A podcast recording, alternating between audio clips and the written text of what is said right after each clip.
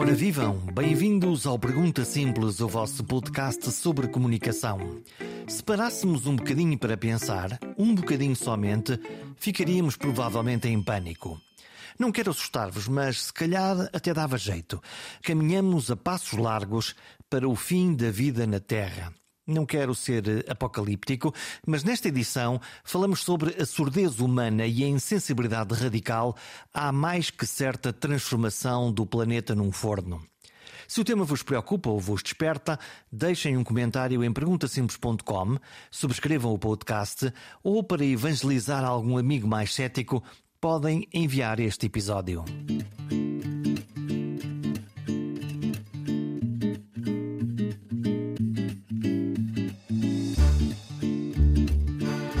As mensagens ambientais não são eficazes.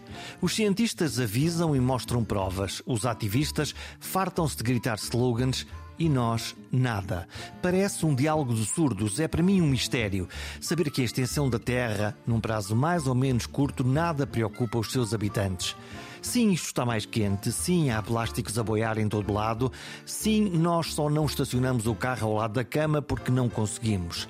Todos reclamamos que a gasolina está a cara demais, mas todos assobiamos para o lado quando conduzimos poluindo. Todos suspeitamos que a carne em excesso nos faz mal à saúde e faz mal ao ambiente. Mas todos consumimos muitas vezes mais do que é necessário para ter uma vida confortável. E o planeta paga a sobrecarga. Esgota-se, suja-se mas fingimos não saber. Que paradoxo é afinal este? Em semana de Cimeira do Clima em Glasgow, converso com Francisco Ferreira, ambientalista da Associação Zero e arauto dos tempos que aí vêm. Gravamos há um par de dias e ele estava em plena cimeira, na esperança de tentar travar a marcha dos acontecimentos. E a única certeza que sai desta cimeira é a incerteza. Nós nunca sabemos muito bem o que é que, o que, é que se consegue nestas uh, cimeiras. Primeiro porque um, vai-se conseguindo ao longo do tempo. Não há propriamente um, um conseguir final no último minuto um, e, e, realmente são muitos, são muitos dias de negociações. Um, e, e, portanto, numa primeira fase entram os líderes políticos, foram os dois primeiros dias, Uh, ou virtualmente, uh, algo que, que, que, eu acho que nunca aconteceu. A pandemia isso obrigou e, portanto, pouparam-se emissões uh, do, do presidente chinês, do presidente do Brasil, do presidente russo, que intervieram por videoconferência. Mas, por outro lado, também é um facto que aqueles que cá vieram puderam falar entre eles, puderam alinhar posições eh, de uma forma muito mais expedita eh, do que os que ficaram longe. Já percebi que para o ambiente até é uma boa ideia fazer coisas à distância. Estamos à distância, eh, neste caso, eu estou em Portugal, o Francisco está, está, em, está em Glasgow, mas este, esta falta dos olhos nos olhos, do, do passou bem, do, do tocar as pessoas, é uma coisa que é mais difícil ou neste caso é completamente igual para o tipo de comunicação que é preciso fazer neste tipo de negociação para tão importante como este para salvar o planeta? Bem, é evidente que os, no caso dos dois líderes, em que, no caso dos dois dias, dois dias em que os líderes climáticos intervieram, ehm, é evidente que houve aqui também muitas mensagens que depois viriam a ser passadas pela televisão Uh, e, e, houve aqui muito discurso, digamos assim, para um, mais como comunicação do que propriamente uh, para troca de impressão entre, entre eles. Um, mas acima de tudo pretendia-se que houvesse, uh, surgissem anúncios eh, daquilo que são os compromissos de cada um dos países, anúncios que seriam, em alguns casos, apenas uma repetição, noutros mais detalhes, noutros novidades. E houve de tudo. Houve desde a União Europeia ou, uh, ou os Estados Unidos a reafirmarem aquilo que, que, que, já tinham dito há algum tempo atrás, um, noutros países alguns acrescentos, Uh, noutros, uh, muitos apelos, uh, ou seja, principalmente os países que estão verdadeiramente em causa com as alterações climáticas, países, ilhas do Pacífico, países da África, países que não têm capacidade para lidar com aquilo que, que, que, se está a passar um, em termos de, de, de, secas, de cheias, de ondas de calor, de, uh, de situações, às vezes, de, pobreza absolutamente extrema à custa das alterações climáticas.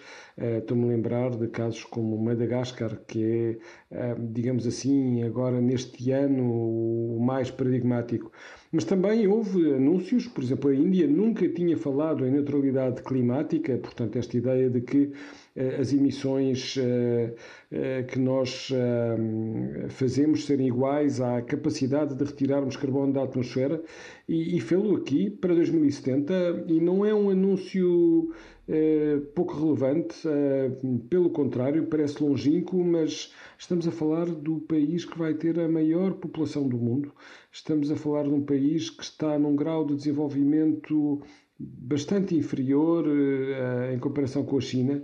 Um, e, e, portanto, eu diria que houve, que houve de tudo nesses dois dias. E essas declarações eh, são declarações, estamos num podcast de comunicação, são declarações mais para a retórica, para ficarem bem na fotografia, ou uh, são declarações para levar a sério? Se nós olharmos para o mapa dos grandes países que poluem, lá está a China, lá está a Índia, Estados Unidos, Europa. Claramente a Europa a tentar fazer um discurso e uma ação provavelmente uh, mais ambiciosa, mas nestes países, acredita nessa retórica? É mesmo para levar a sério? Para já, uh, não nos podemos esquecer que há aqui uma mistura de formalismo com retórica. O que é que eu quero dizer? É que estes compromissos os países têm que os entregar por escrito. E depois podem e vão comunicá-los da forma que acharem uh, uh, melhor, mais aprazível, mais convincente. Um, e, e, com uma linguagem que tem que ser, uh, diria eu, simultaneamente entendida por, por quem está dentro do assunto e percebe a dimensão do que está a ser dito em termos de compromisso, mas também daqueles que, eh, pura e simplesmente, Uh, estão ouvir umas palavras uh, que se pretende mais ambiciosas ou menos ambiciosas. Portanto, não pode ser alguma coisa uh, não demasiado ambientiquês, não demasiado linguagem diplomática cifrada, tem que ser alguma coisa que seja um compromisso concreto, portanto, papel passado e, por outro lado, alguma coisa não, que é todos um, entendamos. É um, é um verdadeiro desafio de eu pôr tudo no mesmo pacote. Veja-se, por exemplo, o secretário-geral secretário das Nações Unidas, António Guterres. Ehm, ele, ele, ele começa por usar as palavras basta. Eh, ele fala da extinção da humanidade. Ele, ele usa um discurso veemente, eh, quer na forma, quer no, no conteúdo. E, e, obviamente, mistura esta linguagem mais simples, que é utilizada depois por todo o mundo eh, nas, nas televisões, nas rádios, nos jornais, com as palavras-chave. Um, mas depois entra no detalhe e fala de coisas uh, uh, com nomes já um pouco mais estranhos, como sejam as uh, contribuições nacionalmente determinadas. E aí, se calhar, já não se percebe tão bem o que é que é este, este conceito, que não é nada mais, nada menos do que as metas que, com que os países firmam uh, para eh, os, os, próximos anos, em princípio para 2030, e, e, depois da chamada estratégia de longo prazo, que corresponde às metas para 2050 ou até um pouco mais tarde.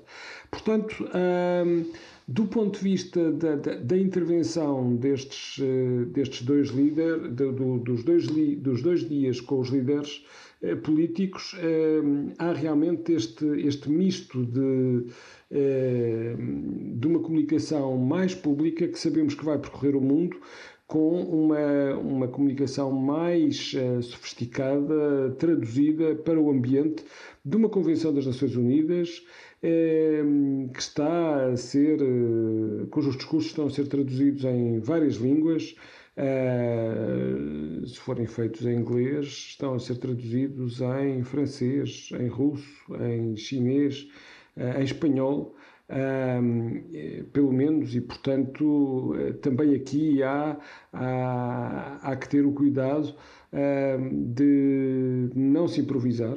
É, porque os discursos são previamente, aliás, entregues aos tradutores é, para, é, em tempo real, irem fazendo essa mesma tradução. Para garantir que não existem mal entendidos e que aquilo que se diz é exatamente o que se quer dizer. Exato, e portanto, e, portanto são sempre discursos lidos, são discursos com conteúdo diplomático mas também com um conteúdo, eu diria, expressivo. E, e, depois eles são descodificados e, é, e, e, depois ao longo dos próximos dias nós começamos a ter e tivemos aqui vários anúncios, por exemplo o anúncio da, relativamente à redução de um importante gás com efeito estufa que não, que não é o dióxido de carbono, isso é o principal, resulta da queima dos combustíveis fósseis, portanto do carvão, do gás natural, da, do petróleo, mas há um outro que é o metano que tem a ver também com o gás natural, com a extração de gás natural e, por exemplo, com a agropecuária. Um, uh, eh, e, e, aí, quando se diz que uh, houve um conjunto de países que acordaram na redução de 30% das suas emissões de metano, um, e, e, essa redução é no curto prazo, e, e é muito importante porque o metano é, ao contrário do dióxido de carbono, um gás muito mais poderoso em termos de, de retenção do calor, 80 vezes mais poderoso durante os primeiros 12 a 20 anos. Ehm, e... e... nenhum de nós tem essa noção, só os especialistas é que têm essa noção. Exatamente. Portanto, quando nós todos os dias tomamos a decisão de comer eh, um bife de vaca ou uma febra de porco, na realidade, na nossa cabeça, não há nenhuma ligação às alterações climáticas ou ao, ao aquecimento global. Isso é um, é um penso, facto para a maioria penso, de nós. Eu penso que já começa a haver. E aliás, a nuance é que é diferente, porque se for de porco não tem problema, se for de vaca já tem.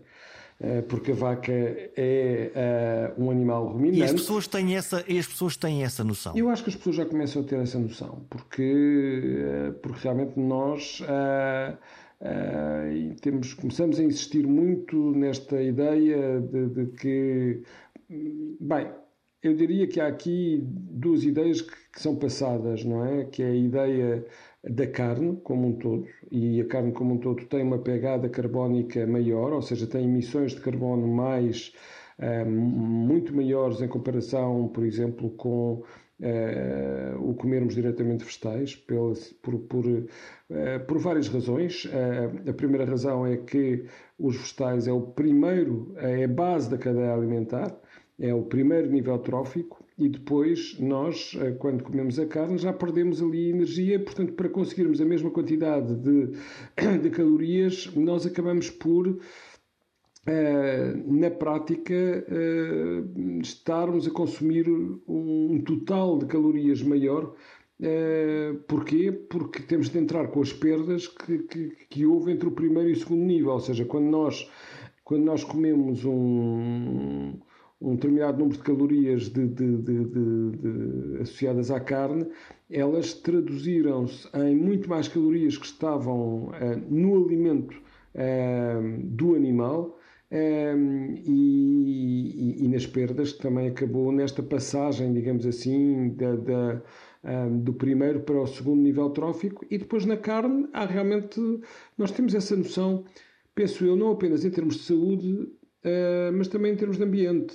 Ou pelo menos começamos a ter, porque uh, nós sabemos. Não queremos é fazer o sacrifício nós, nós frango, de começar a mudar os hábitos. Mas nós sabemos que o frango ou o peru são carnes menos. Uh, com, com, mais magras, por comparação, por exemplo, com a carne de vaca.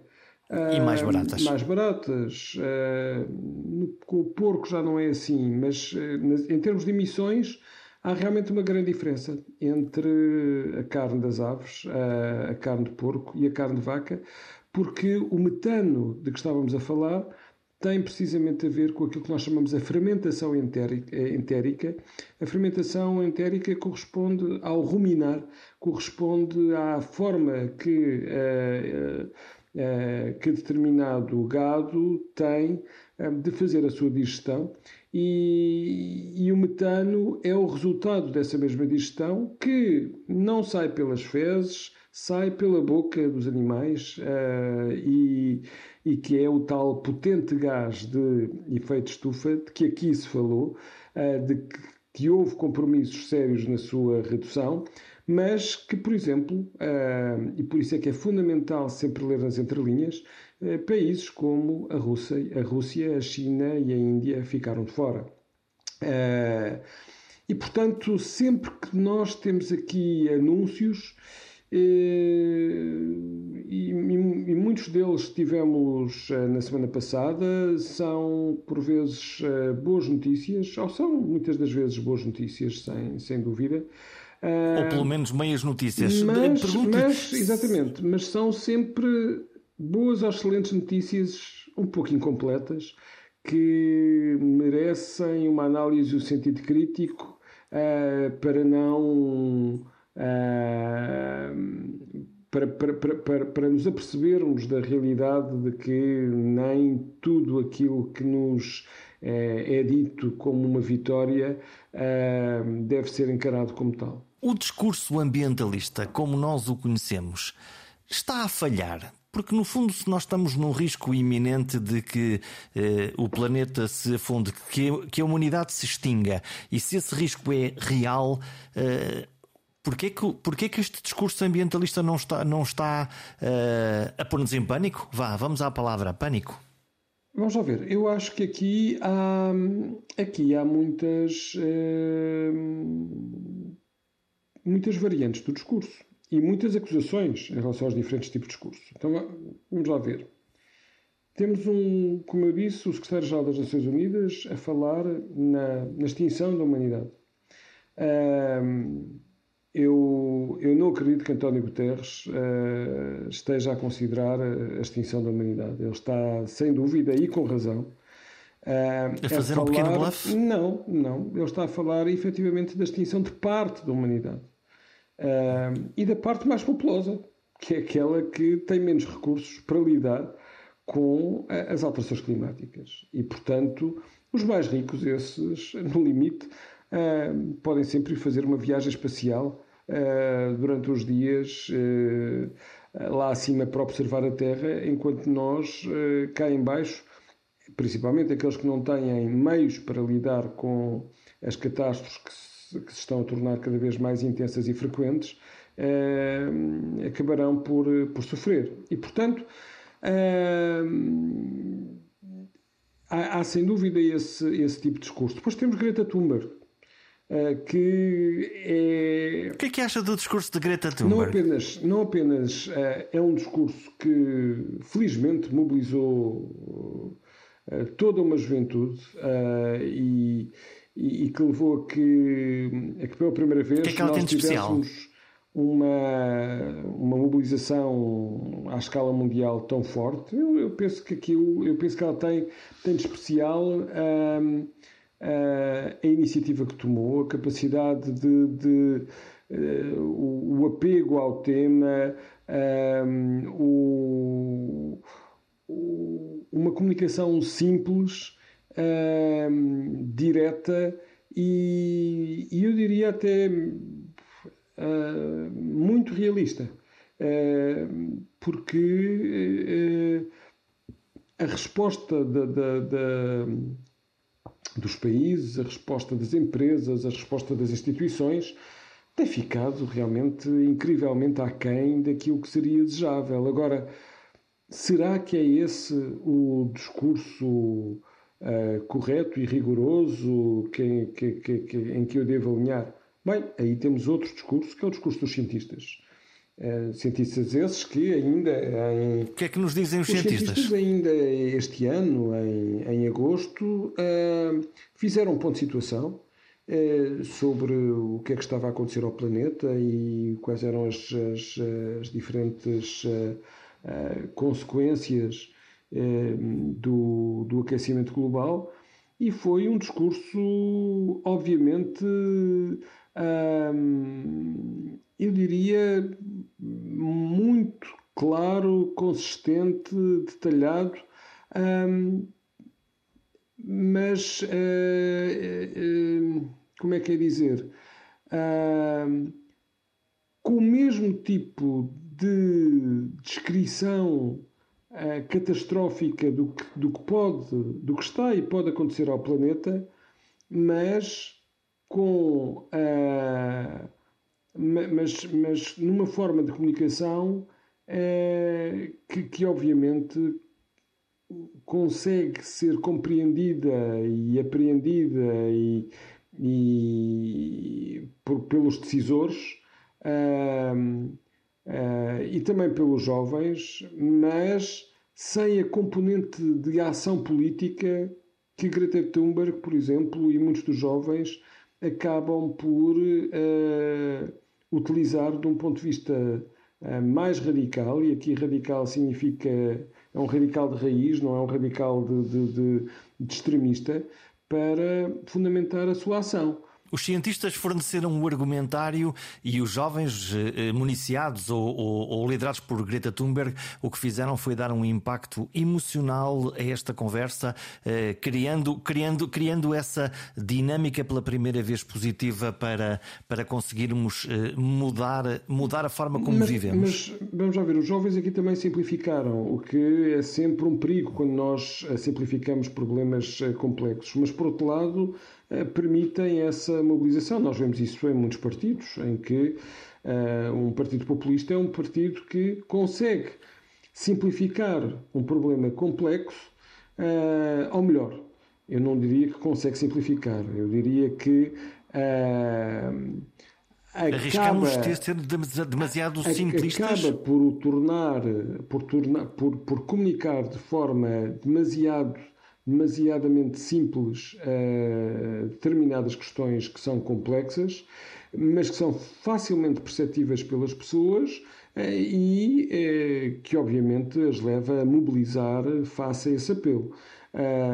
E, e, é isso que acontece com, com um, é isso que acontece com muitos, com muitos dos jovens e com muitos ambientalistas, uh, mas o discurso dos cientistas também é aproveitado pelos líderes, também é aproveitado por outros cientistas, também é aproveitado por associações de ambiente, obviamente com níveis de profundidade e de descodificação uh, diferenciados. A única questão aqui que me parece também relevante é que uh, nós nós temos depois, uh, quer dizer, é, é, é o, temos depois as acusações uh, de que, por exemplo, o movimento ambientalista é radical, que, que, que está uh, com exigências que não têm sentido, que, que, que, que, realmente não. que nos está Sente-se refletido mais. nessa acusação? Vamos já ver, o, o, o, que acontece, o que acontece aqui é que, à volta das alterações climáticas, que, primeiro, é um problema que, do ponto de vista científico, não tem qualquer dúvida. Nós temos, um, os, os, cientistas dizem, dizem que é as alterações climáticas, que, é uma, que são uma consequência do aquecimento global, uh, são, estão a acontecer e são devidas à atividade humana, e isso é inequívoco. E eu não tenho cientistas, eu não tenho cientistas da área do clima, não tenho cientistas uh, que, que, que, publiquem artigos científicos que, que, que, nos digam não, não, não, isto não é nada assim. Portanto, nós não temos cientistas negacionistas, há um consenso geral de que isto está, vai mesmo por aqui. Eu diria que nós não temos cientistas da área que sejam negacionistas e mais ainda, os relatórios que são depois comunicados uh, publicamente uh, destes mesmos cientistas são validados por todos os países. Por todos os países. E mais ainda, estes cientistas. Portanto, não há dúvida sobre a ciência. Sobre o que há dúvida depois sobre o que é que se pode fazer há, a seguir. Há, há diferença sobre. Há, eu acho que há dúvidas sobre aquilo que os, ciências diz, que os cientistas dizem. E, portanto, eu tenho aqui todo um conjunto de. Uh, eu tenho aqui todo um conjunto de, de, uh, ou melhor, dependendo de país para país, eu tenho todo um conjunto de negacionistas em relação àquilo que a ciência diz, não tenhamos dúvidas. Até porque depois se confronta com outras coisas que são importantes para nós, por exemplo, a economia. Estou a pensar na massificação do turismo, tão importante para Portugal, nas minas de lítio, de que agora se fala outra vez, ou coisas tão simples como quando um Presidente de Câmara, neste caso, agora já ex-Presidente da Câmara em Lisboa, decidiu fazer ciclovias por todo lado, a reação da população, maioria que conduz automóveis, diz: não, eu não quero isto. Portanto, há aqui depois um confronto entre a nossa comodidade de vida, o nosso hábito de vida e aquilo que pode ser uh, os passos que podemos ter que dar. Sacrifícios, temos que fazer sacrifícios, uh, Francisco Ferreira? Eu, eu, em primeiro lugar, é bom que nós, uh, que nós percebamos qual é o problema que está em cima da mesa. E, e são diversos. nós eh, temos realmente um problema de aquecimento global à custa do, do, do, de um conjunto de gases uh, que, apesar de ser uma pequeníssima percentagem da atmosfera da Terra, uh, são responsáveis por este aquecimento. Temos todas as evidências científicas e mais algumas. E, e, portanto, coloca-se aqui um, um problema de ação. Como é que nós, admitindo que isto é verdade, Uh, e eu acho que o problema aqui é que nós, cada um de nós tem, tem, tem aqui um fator de negação, porque, uh, porque achamos que, que, a dimensão que os cientistas nos projetam para o futuro não tem a ver com a nossa vivência. E como são alterações muito lentas, a nossa percepção uh, é sempre uma percepção muito benévola sobre aquilo que está a acontecer. e, e depois também porque quando passamos aos aspectos práticos, nós achamos que eles são impossíveis, impraticáveis uh, e, nem vemos, às vezes, os, os, benefícios económicos ou para a saúde ou para outros uh, ou, ou outras áreas. porque também esta, esta questão do ambiente eh, ou, ou, um comportamento mais amigo do ambiente e da sustentabilidade, eh, exige realmente uma mudança de paradigma que vai mais longe do que olharmos apenas para as alterações climáticas. Ou seja, o que está aqui em, em, em causa é um paradigma de uma sociedade de consumo e desperdício que nós, uh, pura e simplesmente, temos que mudar. E, e, e, e os governos que nós temos, uh, mesmo aqui nas negociações em Glasgow, são governos que funcionam numa lógica de 4, 5 anos. Uh, mesmo nos regimes autoritários, eu quero dar uma resposta de curto prazo. Uh, portanto, é muito difícil uh, eu estar aqui a fazer. E os compromissos fáceis, não é? Os compromissos fáceis são os compromissos de longo prazo. O difícil são os compromissos, por exemplo, a 5 anos e a 10 anos. Esses é que são os mais importantes, são os mais determinantes e são os mais, os mais complicados. E a outra questão também que é, que é, que é crucial é que nós, em todos estes processos negociais, nós não temos o preto e o branco. Nós temos, e, nem sequer temos o cinzento. Nós temos, digamos assim, todo um conjunto de cores intrincadas que, que, que se relacionam entre elas, todo um, toda uma teia que, um, que, que, uh, que, temos que entender um, para chegar a consensos. Eh, e as Nações Unidas não funcionam por votos. Funcionam, as decisões são tomadas por consenso. Por mínimo denominador comum. Pergunta uh, final, Francisco Ferreira. De 0 a 10, eh, qual é o grau de otimismo do ambientalista que tem a experiência que tem e o saber científico que tem para, para que a nossa mudança de vida chegue nos próximos, vá, nos próximos 10 anos? Eu, eu diria, eu diria que um, nós não vamos lá pela política do medo.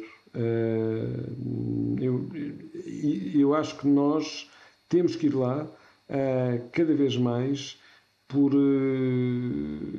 eh, por entender e perceber e aceitar aquilo que a ciência nos diz e aquilo que muitos governos já estão a conseguir implementar. O meu grau de otimismo é, mesmo assim, relativamente curto eu acho que, que, que nós ah, vamos na 26 reunião das Nações Unidas ah, e as emissões não têm parado de aumentar. podemos dizer, bem, se não tivéssemos estes acordos, se calhar estávamos pior. Sim, não tenho dúvidas, certamente muito piores. mas, mas precisamos de precisamos de, de, de, de, perceber que já estamos no, no, no desconto de tempo e esse desconto de tempo já não nos consegue eh, praticamente garantir que a temperatura não sobe mais do que um grau e meio em relação à era pré-industrial. Um, e, e, portanto, ainda podemos uh, fazer aqui umas quantas substituições para tentar eh, marcar um gol, uh, mas, uh, mas o tempo está a passar. Uh, e estando nós a perder cada vez por, por, por uma diferença maior, uh, a possibilidade de virmos a ganhar o jogo é menor. E, portanto, uh, eu diria, mas não deixa de ser possível, não é? Não deixa de ser possível. E, portanto, eu acho que estamos praticamente no limite de não ter que começar a, a, a minimizar os estragos e, e para isso, eu diria, são precisas uh, uh, três linhas de pensamento. A primeira é que, a título individual, à escala das nossas cidades, à escala do nosso país, que é pequeno no contexto uh, mundial, nós temos um dever de solidariedade, temos um, um e, e, e isso pode efetivamente traduzir-se num ganho uh, económico e num ganho social uh, para todos nós. Uh, eu gosto muito de dar um exemplo simples. nós nunca fazemos contas, mas se nós vivermos num sítio com bom transporte público, e se comprarmos o passe eh, até metropolitano, por exemplo, na zona de Lisboa, na zona do Porto, para viajarmos muitos quilómetros por 40 euros, eh, isso é incomparavelmente mais barato a possuirmos um carro, termos os gastos da sua compra, da sua manutenção, dos impostos, de tudo e mais alguma coisa. Podemos alugar vários fins de semana e até um mês um carro para ir de férias é só fazer as contas para perceber que um carro é um mau negócio. Mas nós nós fazemos porque achamos sempre que quer este sentimento da posse de um carro e de podermos utilizar um carro dá-nos um poder de controle que é uh, uh, fundamental. E, portanto, eu acho que, primeiro, como estava a dizer, apesar de pequenos, nós temos esta missão de, de este dever para com as próximas gerações. Em segundo lugar, precisamos de pensar naquilo que são os nossos objetivos de satisfação e de qualidade de vida. E, portanto, não é possuindo, se calhar, uh, o automóvel, uh, comprar mais e mais. Cada, cada europeu, em média, consome 16 toneladas de materiais e desperdiça 6. Um, eh, e, em terceiro lugar, é absolutamente crucial que, que nós hum, uh, confiemos na ciência uh, e, e, procuremos ganhar um, uma literacia sobre estas questões do ambiente, da sustentabilidade, das alterações climáticas, que nos leve a compreender as causas, as consequências e também as soluções. Portanto, uh, estes, estes três aspectos, que é não nos sentirmos pequenos, é, mudarmos efetivamente o nosso paradigma de consumo e informarmos uh, sobre a, a, realidade de forma rigorosa uh, fariam certamente a diferença. Sejamos nós pessoas comuns uh, ou líderes políticos que têm realmente um poder maior que nós, numa democracia, lhes damos eh, e que os deve obrigar para um problema global a encontrar soluções globais, como é o que se pretende mesmo que estejamos longe, numa conferência como esta. As preocupações ambientais estão aparentemente a ressoar mais nas gerações mais jovens e, com isso, o processo de mudança vai seguramente criar uma pressão extra sobre os decisores. Será que ainda vamos a tempo? Nós voltamos para a semana.